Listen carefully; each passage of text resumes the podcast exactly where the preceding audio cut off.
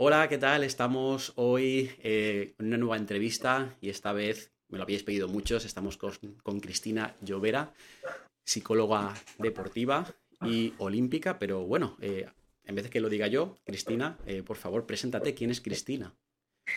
Bueno, antes de nada, Jorge, agradecerte esta entrevista. Para mí es un placer también em, empezar a hablar, ya que ya no es un tema tabú, eh, la psicología deportiva. Así que nada, muchísimas gracias. Y bueno, ¿quién es Cristina? Cristina, bueno, es, una chica que desde muy pequeñita eh, ha estado eh, en el mundo del deporte de élite. Sus padres también son olímpicos de esquí. Yo soy olímpica de atletismo en este caso de verano, mis padres de invierno.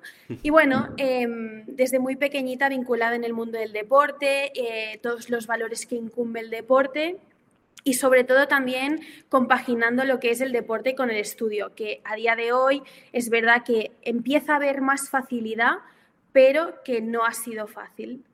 ¿Y qué más? Eh, una apasionada y una friki, digamos, de, de la psicología deportiva y, del cerebro también.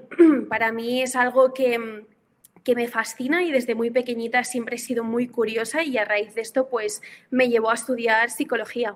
Qué, maravilla, ¿no? O sea, deportista además te interesó un poco cómo funciona lo de ahí arriba dentro del deporte, que eso creo que es, tú lo sabes, que eres élite, de élite, o sea, cuando eres de élite la, mente no la puedes dejar eh, olvidada, o sea, está claro que la técnica, el físico y la mente, ¿no? Eh, Cristina, tengo unas preguntas preparadas. Te las voy a ir haciendo. Venga, vamos. Em, y vamos poquito a poco. Creo que son de, menos intensas a más intensas, ¿vale? Entonces, la, primera, aunque bueno, ya más o menos lo has, lo has comentado, pero eh, eh, ¿cómo descubres que te quieres dedicar a la psicología deportiva? ¿no? ¿En qué momento dices, oye, me gusta esto? ¿Cómo te llega esa idea? Pues bueno, yo tenía muy claro eh, cuando en el colegio teníamos que escoger la carrera universitaria, yo tenía muy claro que quería estudiar psicología, por eso, ¿no? Porque me interesaba muchísimo eh, lo que es la mente, la conducta de, de la persona y cómo cómo los seres humanos nos comportamos a raíz de lo que sentimos, de nuestras experiencias y sobre todo de cómo nos educan, de cómo nos educan nuestros padres.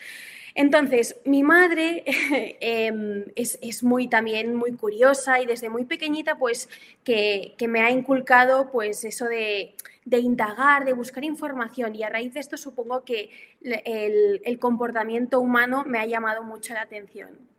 Entonces, cuando bueno, yo empecé la universidad, yo no tenía muy claro eh, qué ámbito de la psicología me quería dedicar, porque en aquel entonces eh, poco se hablaba, poco se hablaba, pero no digo que no existiera, sino que se hablaba muy poco de la psicología deportiva, entonces yo pues escuchaba la psicología clínica, la educativa, la empresarial, la forense, vamos, los, los ámbitos más llevaderos que hasta el día de hoy eh, se llevan.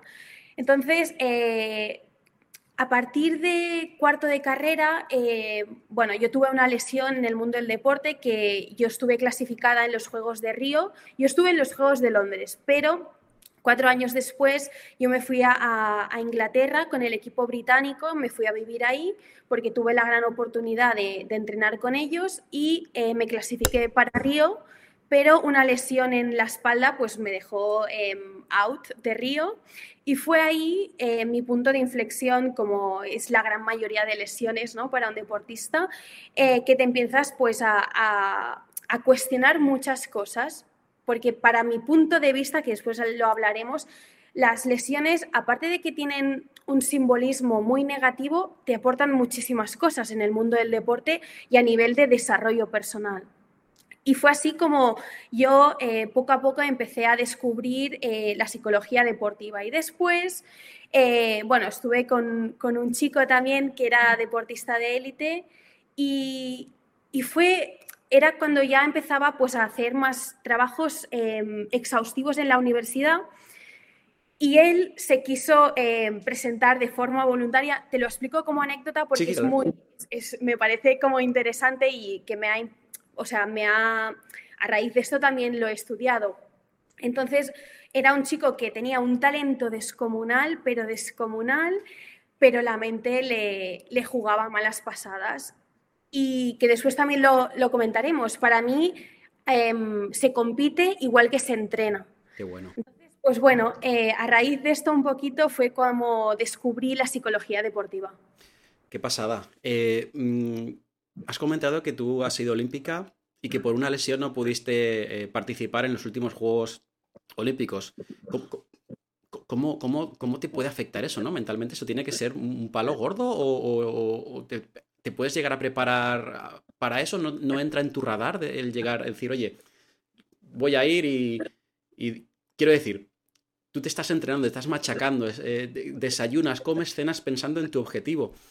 Y lógicamente tú no puedes pensar, ¿no? Que, que una lesión te puede truncar eh, estar ahí, pero de repente llega esa lesión. ¿Te, mm. fue un palo muy gordo para ti eso? O, estabas ya un poco, no sé, no sé cómo...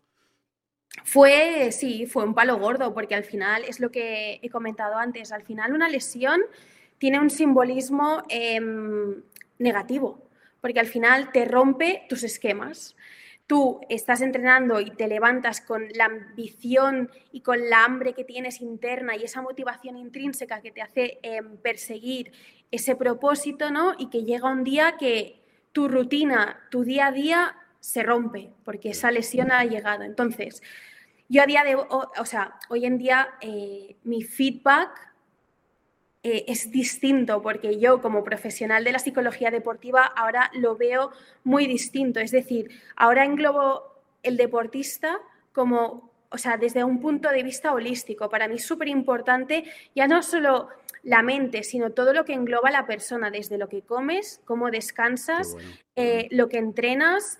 Eh, o sea, a nivel técnico, táctico, físico y psicológico, estos cuatro ejes para mí son imprescindibles para optimizar el rendimiento de una persona. Entonces, evidentemente, en aquel entonces que te hablo del 2016, yo no, yo no estaba en manos de una psicóloga o un psicólogo deportivo, porque se desconocía mucho. Ha sido pues a raíz de deportistas de élite con un gran nombre que se ha ido hablando. Por ejemplo, Simon Biles en los Juegos de... Exacto. Exacto, pues a raíz de esto se ha ido, pues la psicología deportiva ha ido creciendo más. Y bueno, eh, para mí fue un aprendizaje monumental. Digo esto porque es una realidad muy dura. O sea, para mí em, el nivel de desarrollo personal que yo conseguí, que yo conseguía a raíz de esta lesión, em, creo que ni un manual de, psicología, ni una clase masterclass de lo más grande te lo pueda dar. No, porque al final, yo lo digo, la experiencia es un grado y al final de esas experiencias, eh, porque al final pues los humanos aprendemos de los errores, ¿no? Correcto. Y en ese caso de, una experiencia que no fue traumática, pero sí que marcó un punto y aparte a mi, a mi carrera deportiva. Lógico.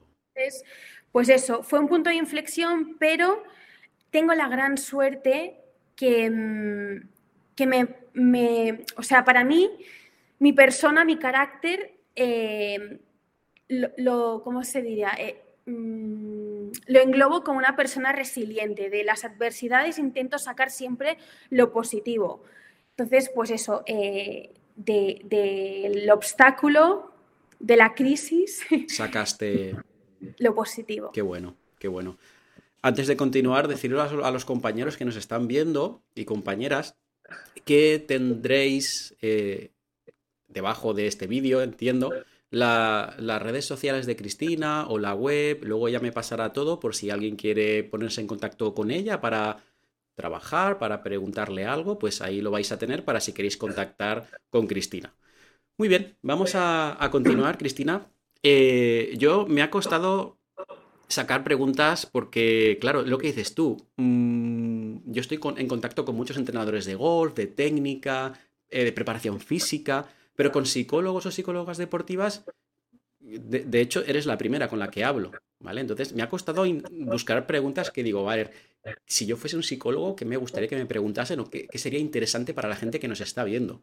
Con lo cual, al final, si tú dices, oye, Jorge, pues mira, mm, pregúntame esto porque es interesante y no me lo has dicho, ¿eh? que quede ahí porque esta entrevista me, me he esforzado bastante en intentar hacer preguntas interesantes y seguramente no lo serán, pero bueno, vamos, vamos para allá. A ver, la tengo aquí. ¿Cuáles son los factores más comunes que pueden afectar negativamente al rendimiento deportivo y cómo normalmente una psicóloga deportiva los, los, los trabaja. Bueno, variables psicológicas en el mundo del deporte hay muchas. A nivel negativo, eh, bueno, pues diríamos la ansiedad, el estrés, la falta de autoconfianza, eh, la pérdida de locus de control, que sería pues la atención y concentración que va correlacionada. Después también, ya no a nivel tanto negativo, sino lo que se trabaja, que es la motivación, eh, la cohesión de equipo, eso es muy importante. Y como yo trabajo con los deportistas, em, bueno, primero lo que hago es trabajar desde la persona. Para mí es súper importante em, involucrar la, la persona, no el deportista, porque al final los deportistas, y me incluyo, creamos una identidad desde desde el deporte, pero no desde, no desde la persona. Es decir, nosotros los deportistas nos eh, definimos como deportistas, somos atletas, somos golfistas, somos futbolistas, pero detrás de esto siempre hay una persona que hay que tratar. Entonces, para mí es súper imprescindible tratar la persona desde las necesidades básicas. Entonces, una vez hemos trabajado esto, podemos indagar y entrar en el rendimiento deportivo. Increíble, o sea, no, te quedas solo en el deportista, sino que quieres ver a través de él, ¿no? Quieres ver lo que hay más allá para exacto, poder... Exacto, es decir, em, a mí me, las demandas de los deportistas normalmente se asemejan bastante, pues falta de confianza, em, pues no sé, los objetivos, a, veces las faltas, eh, o sea, las altas expectativas marcan un punto de frustración muy grande en el deporte. Entonces, yo como trabajo también, pues eh, los objetivos hay que hacerlos de forma SMART, que es como una técnica que se utiliza para que los objetivos sean específicos, realistas, que puedan ser mesurables. Entonces, a raíz de cada, mm, de cada objetivo que nos marcamos, buscamos un plan de acción que sea congruente con nuestras acciones y que sea realista. ¿Qué, qué me refiero con realista? Que la persona los pueda llevar a cabo, sino no, no poner un objetivo súper alto y que tú no puedas tener el compromiso, porque al final no vais de la mano. Entonces, es una alta expectativa que el deportista a largo plazo no va a cumplir, entonces la frustración le marcará.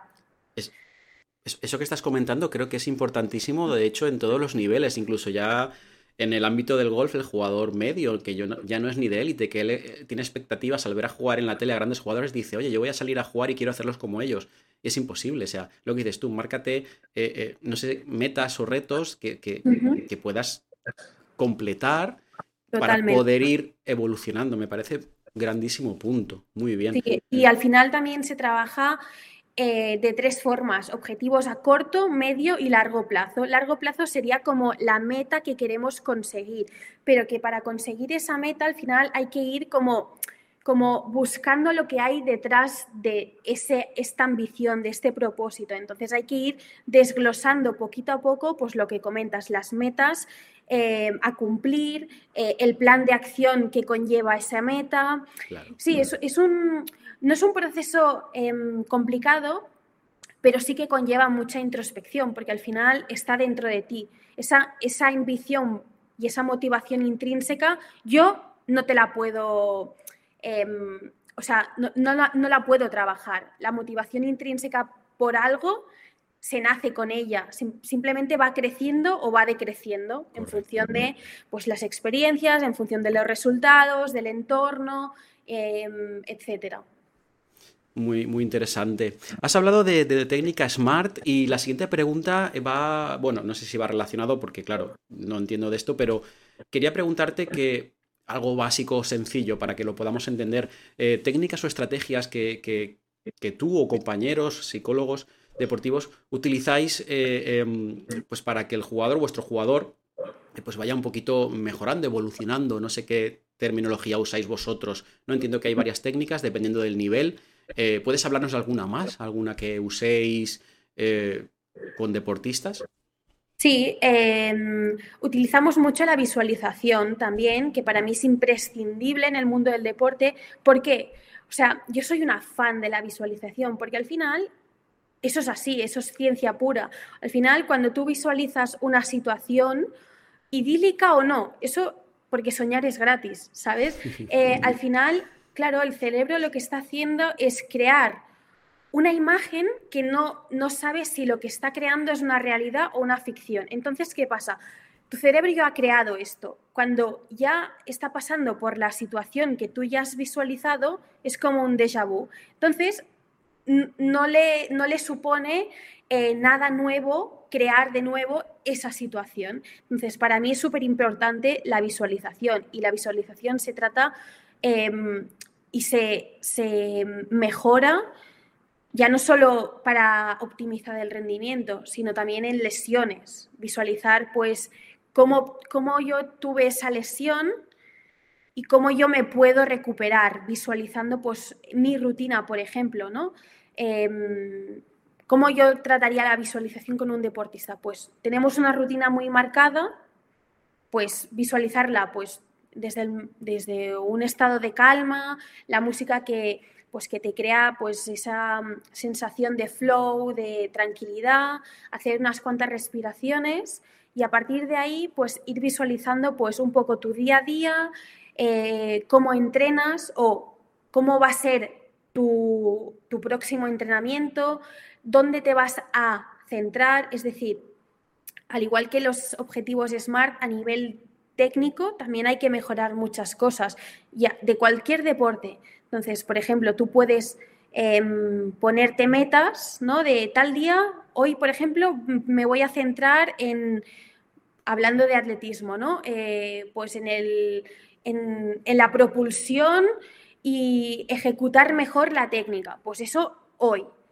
Se van estipulando como pequeños objetivos y vas tú trabajando. Y te van ayudando.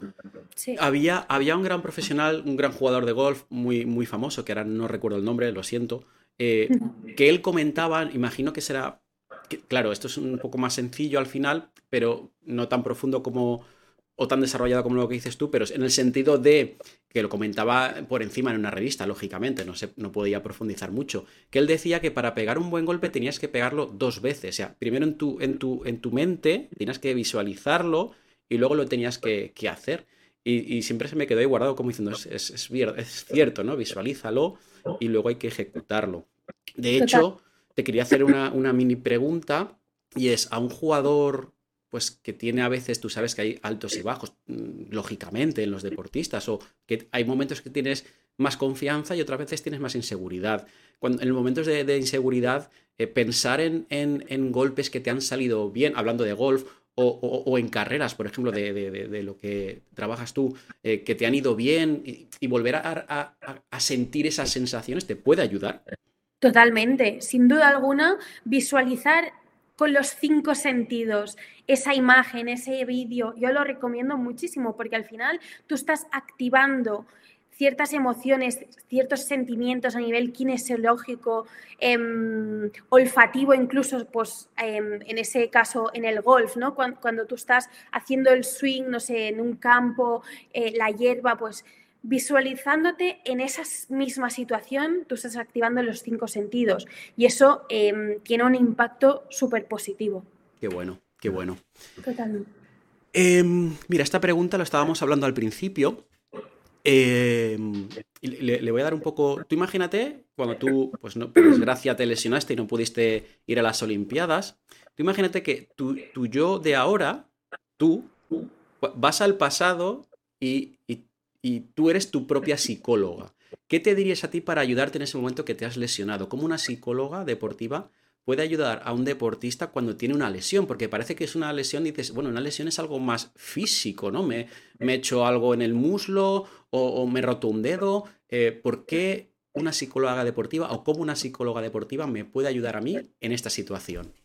Vale, muy buena pregunta, porque si yo me trasladara a, la Cristina de aquel entonces, em, yo adjudicaba mucho eh, mi lesión a nivel físico. Es decir, tendemos a relacionar una lesión siempre a nivel físico, ¿no? Me he roto un músculo, pues será sobreentreno, que posiblemente también, pero eh, yo a raíz de mi experiencia y también de lo que he estudiado, he visto que las emociones tienen un impacto em, abismal, porque eso es así. A nivel, te pueden influir a nivel positivo o negativo, pero está, o sea, hay literatura científica que correlaciona que las emociones y cómo tu estado de estrés, em, tu alimentación, tu, tu autodiálogo, porque el inner game, por ejemplo, en el golf es súper interesante y sobre todo en deportes que son de larga, de larga durada, como es el golf, la vela, em, muchos de estos, al final, cómo tú te hablas, el, el autodiálogo es súper interesante. Entonces, em, si yo me trasladara en aquel entonces, te diría, Cristina, no, no te ofusques en lo físico, porque la persona es, hay que hay que tratarla desde un mundo holístico, desde la energía, porque es así, hasta eh, la mente, de cómo estás tú eh, a nivel también eh, de factores externos, tu familia, tus relaciones, em, a nivel económico, a nivel laboral, todo esto influye en la persona. Todo eso tiene inputs que, quieras o no, te van desgastando o te van quemando y tu nivel de estrés pasa el umbral y tú puedes tener una lesión. Y yo, o sea, yo soy 100% el caso de que yo tuve esa lesión por un nivel de estrés muy alto.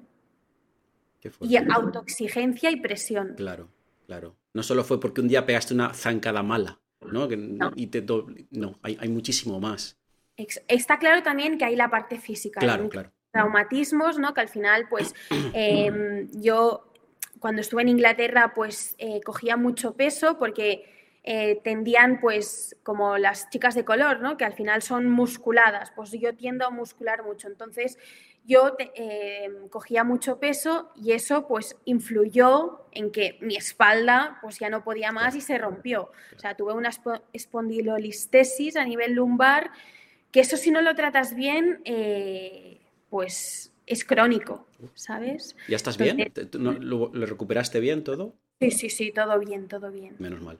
Yo, al hilo que decías tú de la energía y que todo te afecta, eh, hablando con, mi hermano, que también es profesional, que creemos muchísimo en el tema de la energía, eh, creo que hay un doctor alemán que dice que de hecho te puedes enfermar por, por los pensamientos y todo este tema me puso un ejemplo que, me decía, tú imagínate que ahora tú estás aquí hablando ahora conmigo y de repente, y de repente te digo, mamá se ha muerto. Ahí me da, ahí me, o sea, yo estoy bien y de repente me entra aquí un pesar y seguramente me pongo malo. O sea, de una frase por, por la energía, por lo que, y no, ha, y no ha habido nada físico.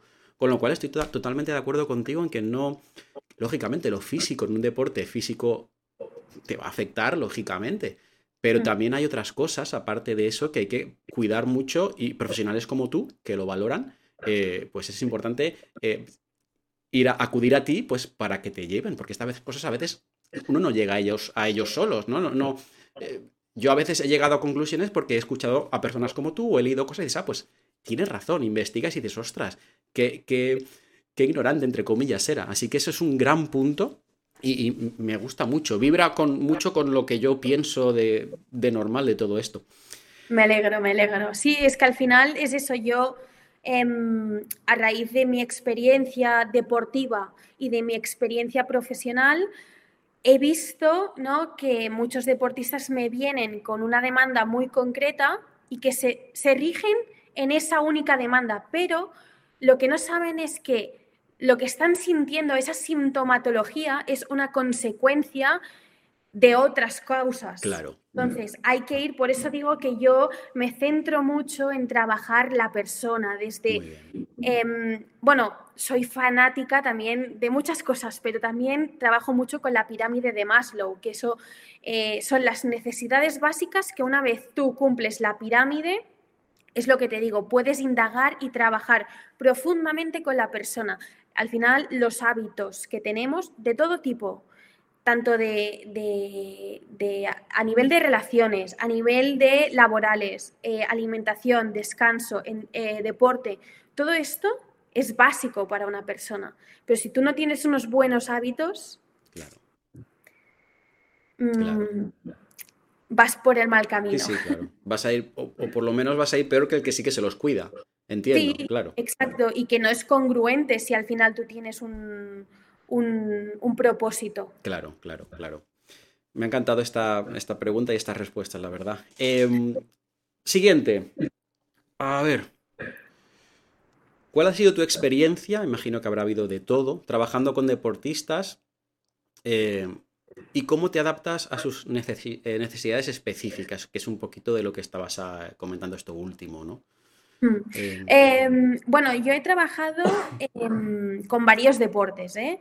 Sí que es verdad que cuando me viene un deportista y que desconozco el deporte, como por ejemplo la esgrima o el ajedrez, lo que hago, a no ser que, que delegue, o sea, que delegue, que que derive a un compañero mío que sea específico y especialista en este deporte, eh, me empapo bien en el contexto deportivo, deportivo porque es súper importante. O sea, si tú al final no entiendes el contexto deportivo, no entiendes el deportista.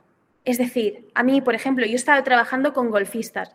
Yo lo que es el handicap, el eagle, em, los palos, los hierros y todo esto no tenía ni idea de lo que era, ni idea. Entonces yo empecé a trabajar con una psicóloga cuando yo estuve de prácticas que era especialista en, golf. Y fue a raíz de esto que yo entendí y aprendí lo que significa el golf. Aún así me parece un deporte súper complicado porque es algo que yo nunca he trabajado ni he vivido y me, me costó muchísimo, ¿sabes? E, empatizar con el propio golfista. Pero bueno, dicho esto, yo he trabajado con, muchos deportes, esgrima, ajedrez. Soy más especialista en motorsport, porque a mí el motorsport, eh, mi padre es piloto y me fascina desde que tengo razón de vida, pues he vivido con el deporte en, en la sangre, digamos, y en la velocidad. Entonces, pues el motor me, flipa y después el atletismo, porque al final es mi disciplina. todo lo que es correr, ir rápido te, encanta, ¿no?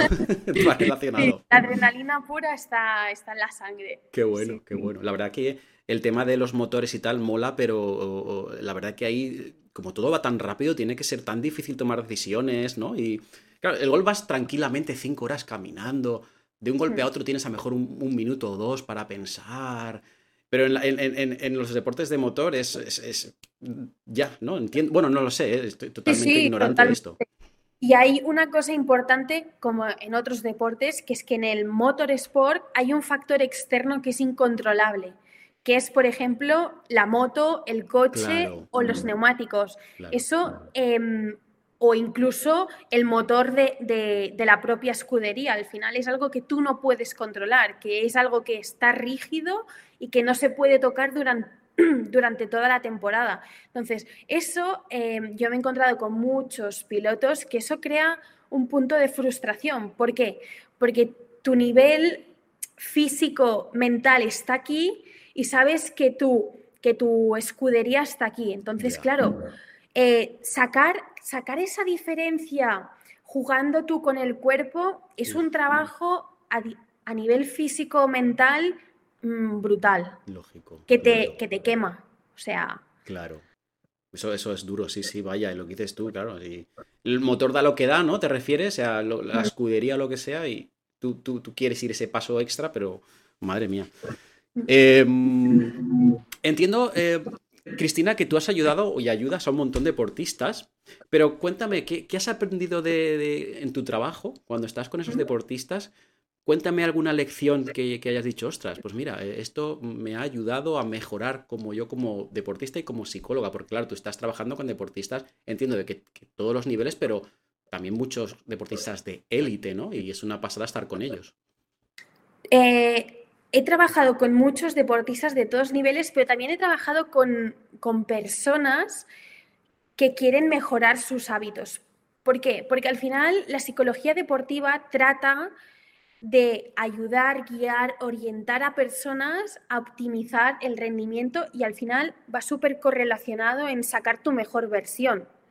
Porque al final tú estás tratando y englobas la persona, pues lo que he comentado, desde los hábitos, desde cómo ejecuto yo un objetivo y lo, lo llevo a cabo, a, un plan de acción, hasta mejorar tu nivel de activación con respiraciones, que eso es súper importante, porque al final es activar tu cuerpo, pero también activar, porque hay dos tipos de respiraciones, el que sobreactiva y el que, el que relaja el cuerpo.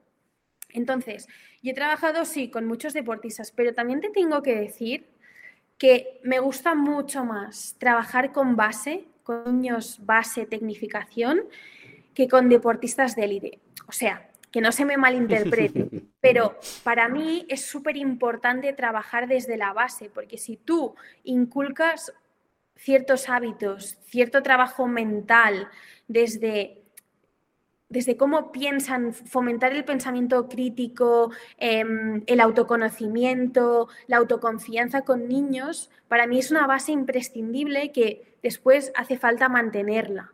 Hay deportistas que mm, con 25 años que tienen una falta de autoconfianza que eso realmente em, deteriora su carrera deportiva.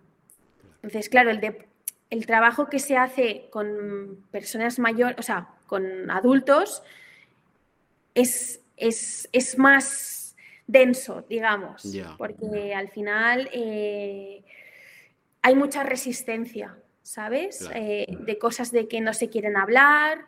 Em, bueno, la resistencia en el mundo de la psicología eh, es, es un mundo aparte. Madre mía la verdad que cuanto más cuentas, más se da cuenta uno de, lo complicado que tiene que ser eh, tu trabajo y, del pilar tan fundamental que es y muchos mm, muchas veces ni lo ni lo ni lo ni, está en nuestro radar, ¿no? Que dices, bueno, yo practico el movimiento técnico y, como bien es suficiente, voy al gimnasio, uf, que va, pero sí casi, si es que bueno, el otro día hablando con compañeros decíamos que en, en dos supuestos casos imaginarios de una persona hablando de golf, ¿vale? que tenga un movimiento perfecto, un movimiento perfecto, pero sale al campo y lo que dices tú, no tiene seguridad, no, no se conoce a él, tiene dudas, todo lo que sea, y compite contra otro jugador que el swing es mucho peor, el movimiento es mucho peor, pero tiene una confianza absoluta en su juego, además de que se conoce, sabe cómo piensa tal, siempre va a ganar la segunda persona. Totalmente. Estoy convencido. Totalmente. la autoconfianza en el mundo del deporte lo es todo, porque es así. Eso al final es creer que tú puedes. Y el diálogo interno que tú tienes dentro, cómo tú te hablas, también determina mucho, y más en el golf, que estáis siete horas en un campo, que estás viendo tu rival que te va ganando y te quedan 15 hoyos. Sí, sí, sí, eso, eso del diálogo interno que comentas tú, hace poquito teníamos una charla en la, en la comunidad y lo hablábamos, que es que es súper importante. De hecho, hay un gran entrenador que, él dice que cuando tú llevas la bolsa a un amigo, que se llama el Cadi, eh, eh, y, y, tu, jugador, ¿no? Tu amigo está jugando y no, no, lo hace del todo bien, pues tú le intentas animar, ¿no? Le dices, oye, piensa en el golpe que has pegado antes que te ha ido muy bien, etcétera, etcétera. Pero en cambio, cuando tú mismo te hablas a ti, es casi al revés. Empieza a decirte, qué malo que soy, otra vez he fallado, y ahora viene un hoyo que es muy difícil y a mí siempre me sale mal casi como que te echas pestes de ti mismo. Y eso entiendo que es una parte importantísima que hay que trabajar, efectivamente.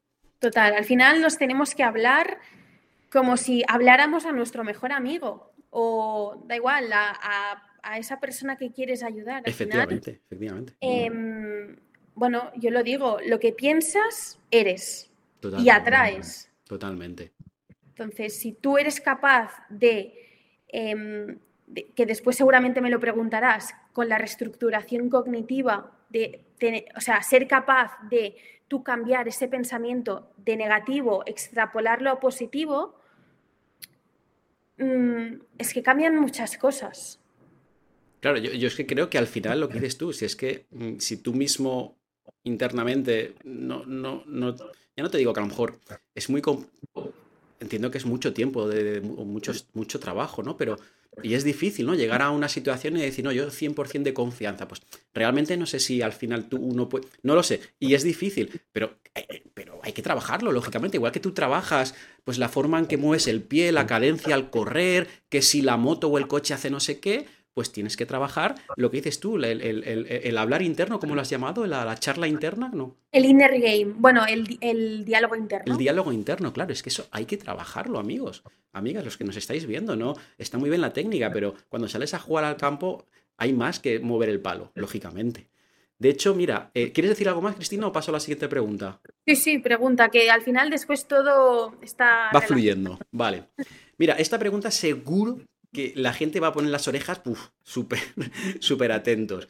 En, el golf muchas veces la, gente que no lleva demasiado tiempo, o, incluso que sí que lleva mucho tiempo, en los entrenamientos lo hacen relativamente bien, relativamente bien, eh, van a la cancha de entrenamiento, pegan sus golpes y la bola vuela y más o menos van, más o menos, ¿eh? Donde ellos quieren. Pero en las competiciones, amiga, ¿qué pasa? Se vienen abajo. Y de hecho yo tengo alumnos que me lo dicen, estaba jugando maravillosamente bien, estaba entrenando esta semana y viene el torneo y al pozo. ¿Y eso por qué es? Y yo muchas veces digo, pues la verdad es que tampoco lo sé. Imagino que tiene que alguna explicación mental porque no puede ser que se te olvide hacer el swing de, un día para otro. Pues te puede ir un poco mejor o un poco peor, entiendo, lógicamente.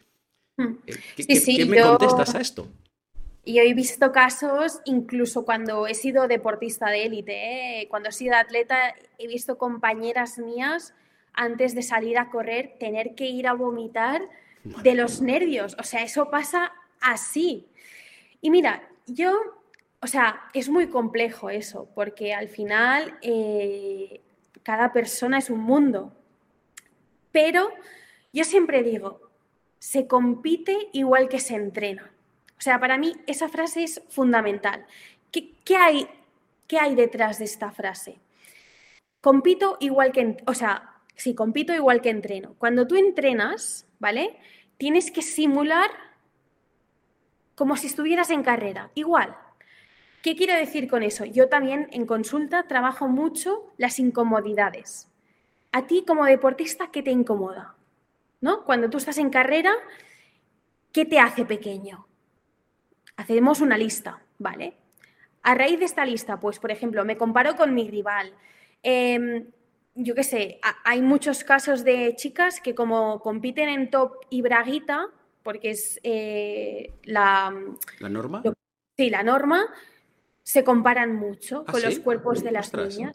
Sí, y eso influye mucho. influye porque tendimos a relacionar que ves una chica o un chico, da igual, más fuerte y lo relaciones, que, lo relacionas con que como más fuerte físicamente me va a ganar. ¿no? Y, eso es un, y eso es una comparación que te retroalimenta de forma negativa. Entonces, yo lo que intento es trabajar siempre las inquietudes y lo que te hace pequeñito, ¿no? Que eso es al final eh, trabajar los miedos. Qué bueno. Eh, y trabajar los miedos me parece algo que no hace mucho que lo implemento, pero que indagando, indagando y, y haciendo una introspección sobre mi metodología, porque yo al final, eh, bueno, he trabajado, sí, he visto muchos casos, pero al final no acababa de, encontrar mi, la forma de cómo yo trabajar. Entonces, pues eso, a raíz de la experiencia, pues he ido pues modulando mi metodología. Y eso de trabajar los miedos me parece algo eh, imprescindible. Porque eh, al final te haces pequeñito y, eso, y ese pequeñito se cierra tanto que no explota tu potencial, ¿sabes? Entonces, pues es eso. Eh, partimos de la base de que se eh, compite igual que se entrena, simular, em, simular, pues eso, carreras, competiciones con el rival, con tu compañero que sea más rápido, tiempos de reacción, todo esto em, se trabaja se trabaja en sesión, pero ya no solo en consulta, lo puedo hacer eh, en el propio contexto deportivo, ya sea una pista de atletismo, un circuito de motocross, un circuito de, golf, un campo de golf, perdón. Mm, es, es importante, pues, de todas las variables que incumbe ese deporte, simularlo. Pues aquí Cristina nos ha dado varias claves que podéis ya poner en práctica y es en los momentos de entrenamiento intentar sentir, ¿no? O ponerte en, el estado de estoy compitiendo, ¿no? O ponerte en golf, por ejemplo, eh, pues cuando sales a jugar un hoyo, decir, bueno, pues estoy en la competición y, me da miedo irme al agua, pero tengo que ser fuerte y, ahí ya tienes un miedo, que es lo, segundo que estaba comentando Cristina, que es tan fácil como crearte una lista, que esto es buenísimo, de mm. miedos y, por, qué, por, qué, por qué sales a jugar un hoyo El día de entrenamiento es fantástico, pero la competición, ¿por qué te haces pequeñito? Pues mira, porque juego con gente que juega mejor que yo, ya tienes una. Porque el agua, el agua me da miedo, ya tienes otra. Porque quiero bajar handicap y tengo ansiedad por bajar el handicap, ya tienes otra. Y, eso es, un gran, gran tips que está dando Cristina, pues para empezar, y esto no es fácil, nadie dijo que fuese fácil, amigos. No, no, no, no, para nada, es, es un proceso de introspección, de hacer la lista y después ser capaz de tú encontrar la solución al problema, porque sí, yo al final ayudo, oriento y guío, pero primero que mi, mi, misión en consulta es hacer que el deportista sea independiente, es decir, que no dependa de mí y de mis herramientas. Yo te estoy em, dando estrategias, herramientas para tú poder gestionar, lidiar y optimizar a nivel mental tu rendimiento deportivo. Entonces, mi misión es facilitarte esto, pero que tú seas lo suficientemente independiente para usarlo cuando lo necesites. Exactamente. Qué bueno. Esta pregunta es que les, va a encantar. Y, de hecho, y ya yo lo pongo la puntillita, y no es fácil, te va a costar una, energía, un esfuerzo, o sea, es como todo, tú quieres mejorar algo, pues tendrás que conocerte y cambiarlo, con lo cual no hay magia, no hay, es lo que ha dicho Cristina, tú eh, eh, vas a entrenar de una forma similar a la competición, lo más posible similar para cuando estás en la competición sentirte medianamente cómodo, pero hay que descubrir tus miedos, inseguridades y no es fácil, claro, es cierto. Jesús. Cristina. Gracias. Hablando un poco de competición, nervios, tal, siguiente pregunta va un poquito, algún tip, consejo, técnica para esos primeros hoyos, hablando de golf, em, o en todos los deportes en general, entiendo, los primeros minutos, ¿no? O segundos, eh, para gestionar de alguna forma que no te coman esos nervios, para que no te tiemblen las canillas que estás ahí diciendo, madre mía, no sé ni, ni cómo me llamo. ¿Algún tip o algo de eso? A ver, siempre antes de carrera eh, hay que tener un poco de nervios, porque son los nervios em, importantes que, te mantienen despierto y con esa adrenalina. Entonces después está el, umbral que vas sobreactivado o que estás por debajo del nivel de activación. Entonces, sí que es cierto que pocos minutos antes de carrera, pocas cosas puedes hacer. ¿Por qué? Porque al final eh, no va a cambiar mucha cosa. Tú tienes que, al final, por ejemplo, las respiraciones, cuando tú tienes un nivel de sobreactivación o incluso de, que estás como poco activado, tú puedes hackear, yo lo digo, tú puedes hackear tu organismo con la respiración. Y a raíz de esto, tu variabilidad cardíaca va a cambiar. Porque al final eh, si hay pulsaciones, con la respiración tú puedes ser capaz de ralentizar el, cuerpo. Y antes de carrera, tips que te puedo dar, em, ponerte música que te genere pues ese estado de flow, ¿no? Ese estado de flow de que no estoy ni muy motivado ni, ni, poco motivado. Al final es ese estado de flow que yo también lo trabajo con cuatro niveles de, de estado y el nivel 3 digamos que es el nivel óptimo para que, te, o sea, que estás en ese nivel, pues eso, de flow, de que estoy concentrado, que estoy en el locus de control, eh, que estoy motivado y con ganas de salir y explotar ese potencial. ¿Qué más tips? Eh, bueno, las rutinas que tú siempre haces, no cambiarlas nunca. Eso es imprescindible, vaya. ¿Qué más? ¿Qué más? Pues visualizar también la carrera, el swing, eh, visualizar pues, cómo quiero ejecutar la carrera, cómo voy a salir. Em, eso es imprescindible también. Pero eso es lo que trabajamos al final días previos a carrera. Claro, no hay magia. No esperes hacerlo sin entrenarlo, entiendo, claro.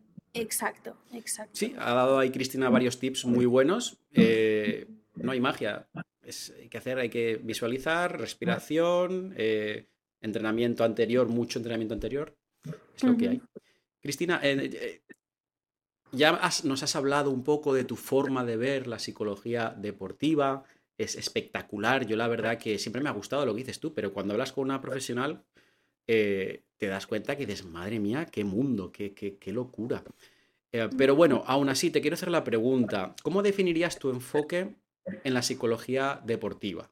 entiendo que ya nos has hablado mucho, ya hemos recibido un poco tu forma de verlo, pero aún así, si tuvieses que definirlo, ¿no? Tu forma de verlo, por favor, ¿cómo, cómo sería? Pues, a ver, a día de hoy mm, me rijo con varias orientaciones psicológicas, porque al final cada una es complementaria. Ya, o sea, yo por ejemplo no, no, trabajo a nivel clínico, clínico, porque a mí cuando me viene un deportista con indicios de trastorno de alimentación, o sea, de conducta, porque hay muchos, de conducta alimentaria, de personalidad o cositas así que veo ya que es más clínico, yo delego, porque yo no soy profesional y para mí es ético y moral saber delegar y derivar a un profesional de ese ámbito. Em, pero sí, dicho esto, em, yo creo que cognitivo-conductual es con la que más suelo trabajar, pero porque al final em, nuestra mente está creada por unos patrones que nos han inculcado y que hemos vivido y que hemos experimentado. Entonces, romper con esos patrones que nos hacen ejecutar cosas que nos influyen de forma negativa, solo lo podemos cambiar a raíz de la reestructuración cognitiva. Pero después implemento em, herramientas de coaching para el autoconocimiento, herramientas del PNL como la línea de vida de cómo yo me veo dentro de o cómo me gustaría em, terminar el año o que, ¿sabes? Como em, manifestar, ¿no? Y, orientarte un poco hacia dónde quiero ir. Pero sí, eso sería lo que más suelo utilizar. Después está la psicología humanista, que para mí también es súper importante por lo que te he dicho, ¿no? Al final yo trato antes la persona que el deportista. ¿Que es la misma persona? Evidentemente, pero de, primero que el deportista hay la persona. ¿Quién soy?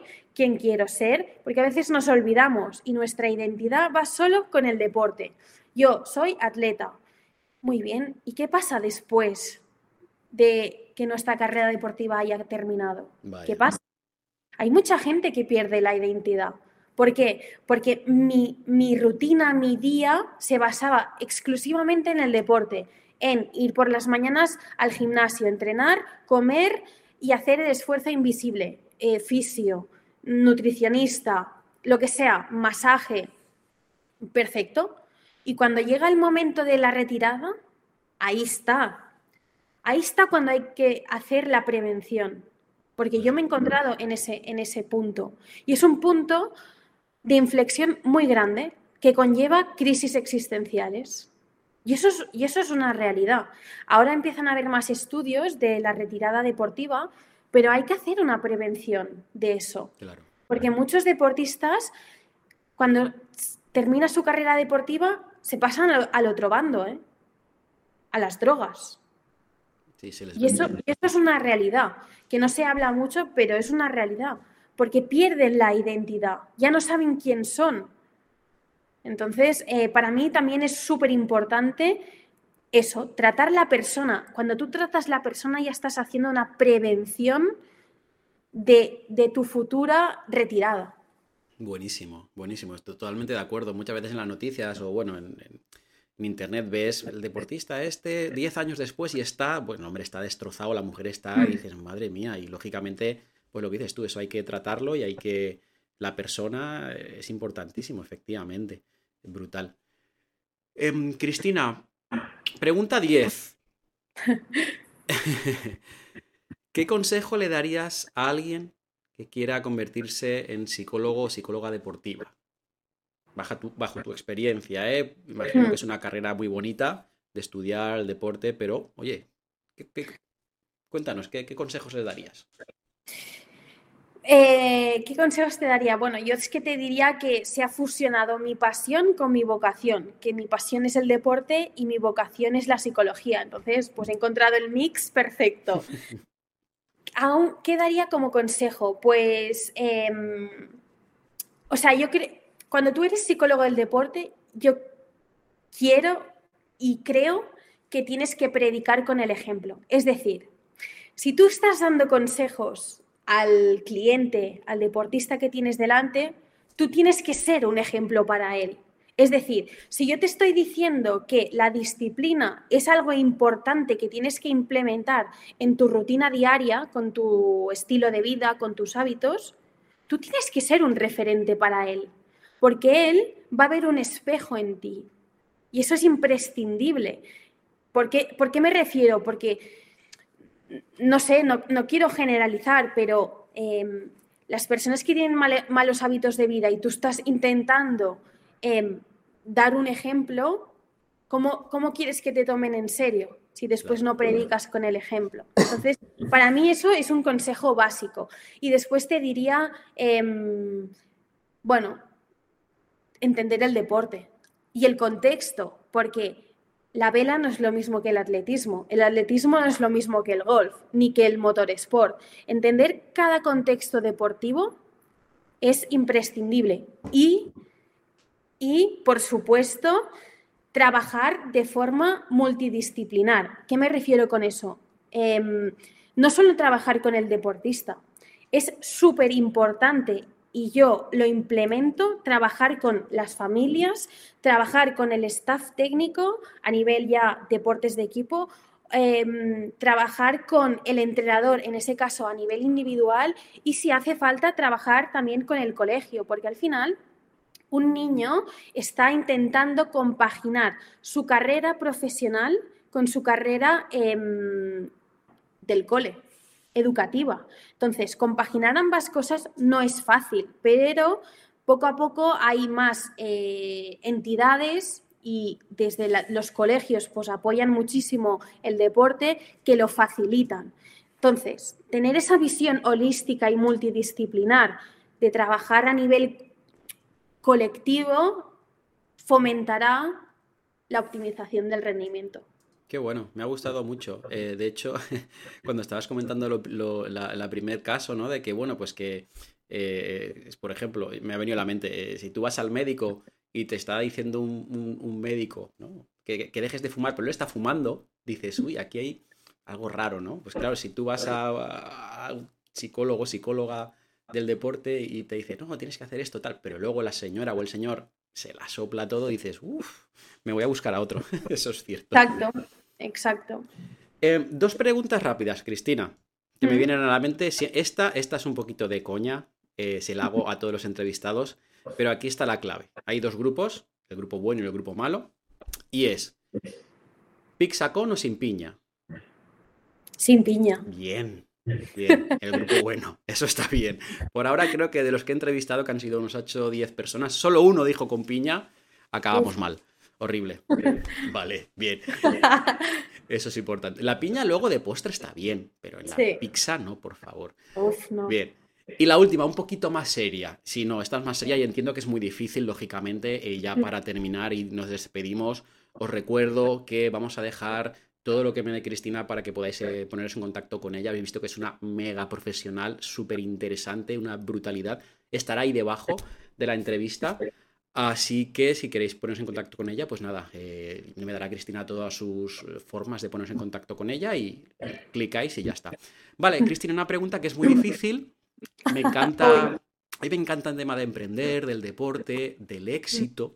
Y la pregunta es, ¿qué crees eh, que hace falta? Habilidades, atributos para llegar a conseguir el éxito. Ya éxito me refiero a cada uno eh, para mí a lo mejor el éxito es una cosa, ¿no? Y para ti puede ser otra, pero dentro de, ese éxito personal, por ejemplo, para mí es decir, oye, pues quiero volver a jugar y competir a nivel nacional, por ejemplo. Eh, ¿qué, necesita esa persona para, para ti, eh? Para conseguir el éxito. Para mí, la receta del éxito, yo siempre digo que es corazón, huevos y cerebro. Lo voy a poner en el título de la entrevista. ¿Te ha gustado? Me ha molado, me ha molado. ¿Lo puedes repetir? Para... Yo siempre digo que la receta del éxito es corazón, huevos y cerebro. Pero porque está siempre conectado. Siempre necesitas ese mix de locura con la pasión, con la racionalidad. Entonces, para mí el éxito, em, antes que ser externo, yo creo que debería ser interno el éxito. ¿Qué me refiero con eso? Descubrir tu propia pasión, descubrir qué te hace feliz, qué te hace levantarte cada mañana, y decir, voy a por ello, voy a seguir em, mejorando a nivel personal y a nivel externo, ¿eh? porque tú puedes mejorar em, una empresa, evidentemente, pero siempre tú lo tienes que transmitir. Entonces, creo que la ambición y la motivación intrínseca, cierta, cierta motivación intrínseca ya viene de predisposición de lo que has vivido, inculcado, valores, pero tú la puedes retroalimentar. Tú te puedes preguntar, ¿qué me hace feliz? ¿Cuál es mi pasión? Y a raíz de esto, perseguir tu pasión. Al final, yo lo digo y me he encontrado en esa situación. Al final siempre vamos en piloto automático y tendimos a hacer pues lo que la sociedad nos impone, ¿no? Que es hacer por el camino lineal. No, chicos, no. Si tú quieres ser eh, no lineal, puedes, puedes buscar alternativas. A eso me refiero que si no te gusta lo que haces, no sigas, porque es que a largo plazo mm, no te va a sumar. Lo que hagas te tiene que sumar. Eso para mí es el éxito, porque al final es el pez que se muerde la cola. Si tú encuentras tu pasión, te vas a dedicar. Si te dedicas, te va a, despertar esa motivación para despertarte cada día y seguir trabajando, trabajando, y eso te da una satisfacción, una gratitud, una felicidad que pocas cosas creo que te puedan dar. Si acabamos aquí la entrevista, es perfecto, impresionante, me ha gustado. Muy bien, sí, sí. Pues habéis escuchado a Cristina, una profesional espectacular, con las ideas clarísimas. Y yo ya no tengo más preguntas, Cristina. Me ha, gustado mucho la entrevista. La, última pregunta que, no la tenía preparada, pero siempre la tengo en la mente, me ha gustado mucho. La voy a utilizar de título, recuerda. y, nada más, yo dar las gracias a Cristina. Eh, eh, ya sabéis, lo he dicho ya dos o tres veces, pero bueno, eh, podéis contactar con ella. Imagino que lo tendrá complicado porque tendrá mucho curro, mucho trabajo. Pero bueno, no, no por intentarlo, ¿no? Por contactar contigo, Cristina, no, no pierden nada a ver si pueden trabajar contigo. Eh, Cristina, si quieres decir algo antes de, terminar, yo de verdad lo he pasado pipa, me he dado cuenta que no sé nada de este tema, con lo cual me tengo que poner las pilas, es una brutalidad. No es lo mismo leer cuatro frases motivacionales de Instagram que, hablar con una profesional como tú. Es otro mundo diferente, cómo visualizas tú la, cómo tienes tu sistema, es espectacular. Eh, Cristina, si quieres comentar algo más y lo dejamos aquí, para mí ha sido un placer. Bueno, para mí también ha sido un placer, Jorge, la verdad. Em, hablar de mi pasión y de mi vocación, ya sabes que es un auténtico placer. Em, dar más eco a la psicología deportiva, porque al final es, un coach más, es un coach de la mente, yo lo digo así, que es el gimnasio cerebral. Y, eso, mm, dar como consejo que, que todos somos capaces de, conseguir nuestros propósitos, simplemente hay que ser realista, em, comprometido y, tener esa disciplina, porque al final la disciplina es lo que a largo plazo eh, te hace mantener y, conseguir lo que quieres. Correcto. Yo, leí eh, que la motivación, ¿no? Que es como un extra, ¿no? Un turbo pero la disciplina es lo que dices tú, lo que te hace seguir en el camino y, con, y acercarte a tus metas, entiendo. Sí, totalmente. Pues hasta aquí la entrevista con Cristina. Eh, un placer, Cristina, tenerte aquí. Y, nada, pues eh, lo he dicho, si alguna vez quieres volver a repetir, yo encantadísimo. Y, nada más, volvemos a repetir que vais a tener todos los contactos de Cristina aquí abajo para si queréis hablar con ella, que os ayude. y nada más. Muchas gracias a todos. Hasta luego. Adiós.